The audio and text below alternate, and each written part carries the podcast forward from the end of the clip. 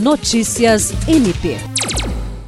Na noite desta quarta-feira, o Ministério Público do Estado do Acre promoveu uma solenidade no Teatro dos Nauas, em Cruzeiro do Sul, que marcou o encerramento do programa MP na Comunidade, edição flutuante em municípios isolados da região do Juruá, onde foram realizados mais de 20 mil atendimentos.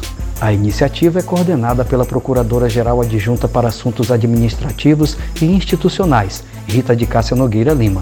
A ação é fruto de uma cooperação firmada com a Marinha do Brasil, tendo ainda o apoio do Poder Judiciário, Defensoria Pública, Corpo de Bombeiros, Polícia Militar, Polícia Civil e INCRA, que levou atendimentos nas áreas de saúde, orientação jurídica, emissão de documentos, entre outros, ofertados por meio do navio hospital Doutor Montenegro, do 9 Distrito Naval.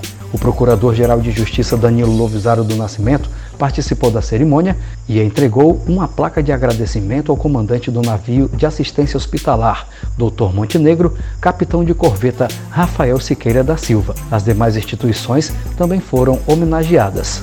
Danilo Lovisaro agradeceu a todos que ajudaram nessa grande missão de levar cidadania e um pouco de esperança às comunidades tradicionais do estado do Acre. Jean Oliveira, para a Agência de Notícias do Ministério Público do Estado do Acre.